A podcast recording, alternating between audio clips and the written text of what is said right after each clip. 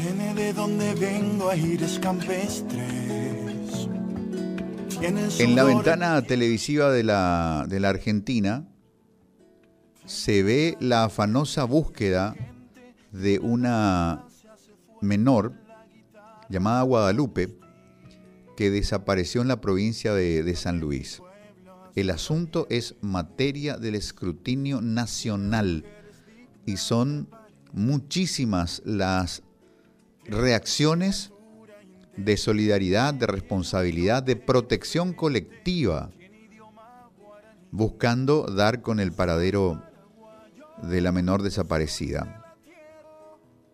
Y fíjense que no hay ningún empacho en comunicar que hay videntes a los que han recurrido para saber si en ese espacio de lo paranormal puede haber alguna información conducente. Vale todo cuando se trata de tratar de rescatar con vida a una persona que está extraviada. Miramos la ventana de la televisión argentina y vemos las reacciones de la sociedad y tenemos sana envidia. Porque en Paraguay, recuérdenlo, hay más de 130 personas desaparecidas cuyas desapariciones han sido denunciadas ante la Policía Nacional. Y aquí a nadie se le mueve un pelo. Alguien salió a decir, voy a revisar mi cuadra, mi manzana, voy a caminar cuatro manzanas a ver si no, no- la encuentro a Isaura Abogado. Tengo un puesto de venta de, de empanadas y ahí debajo de la, de la góndola donde están las empanadas y voy a poner una foto de Isaura para, para ver si alguien la vio y alguien sabe con algún número donde comunicarlo.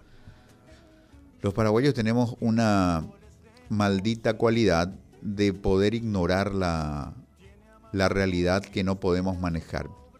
Augusto Roa Bastos decía que esto de los mitos guaraníes viene de la época de la invasión española, que cuando el, el paraguayo primigenio, el indígena de la región del Paraguay, tenía que administrar el hecho que de repente fueron invadidos por unas personas de piel blanca, de barba roja, que tenían objetos metálicos y tenían objetos explosivos y tenían unos animales gigantescos que eran los caballos y tenían perros, unos animales de menor talla pero de mucha ferocidad.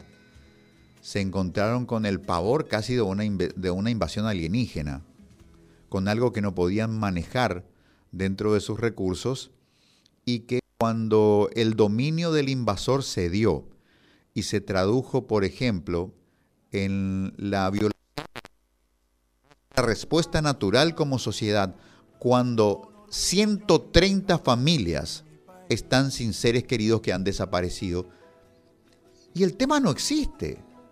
La última vez que una persona desaparecida ocupó la tapa de un diario fue cuando encontraron los restos de, de Isaura Abogado. Fin de la historia, ni antes ni después.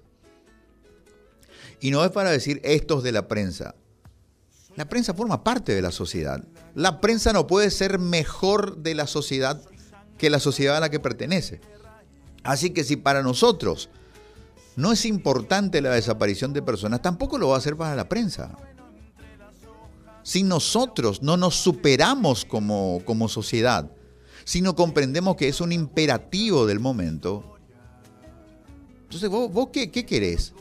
Que los de la prensa y los del gobierno seamos próceres. Nosotros somos consecuencias de la sociedad a la que servimos. Si a la sociedad le resulta sensible, doloroso el tema de la desaparición de personas, y nosotros estaríamos dedicando programas enteros. José Franco, en vez de eh, irse a Areguá a mirar la frutilla, estaría detrás de una patrulla buscando el rescate de personas desaparecidas. Las personas no desaparecen, amigos. Las personas no se desmaterializan. Las personas están en, algún lugar. Y si nos interesase y tuviésemos sus fotografías en nuestros celulares, si pusiésemos sus fotografías en nuestras oficinas, en las puertas de nuestras casas, esa gente no desaparecería. ¿Sí?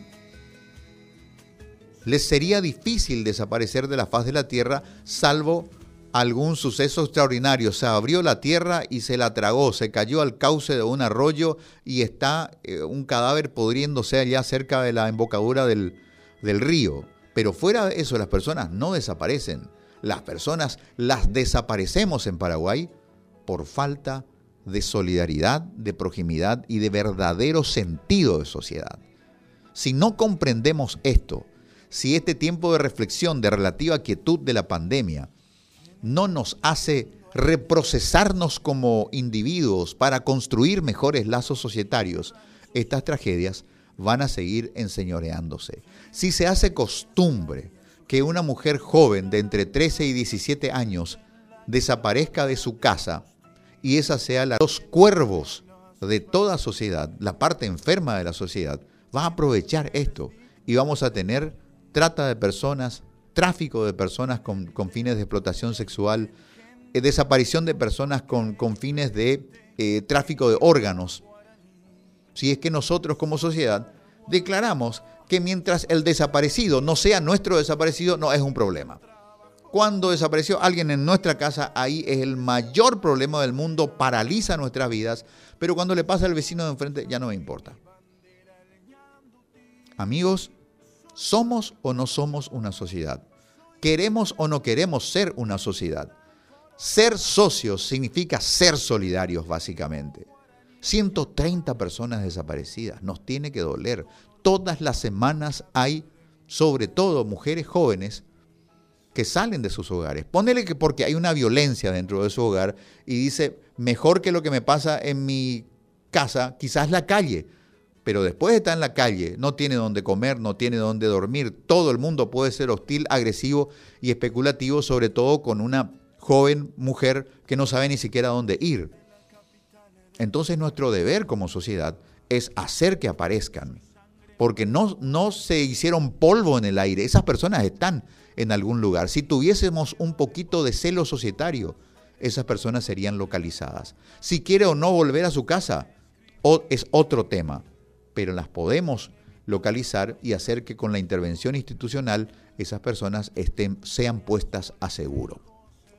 Última pausa y volvemos para despedirnos porque ya nuestros compañeros de deportes, eh, está Víctor, está JR, está Jotita, está todo el equipo listo como para iniciar un capítulo más de Deporte Total con toda la información principalmente de la Copa América.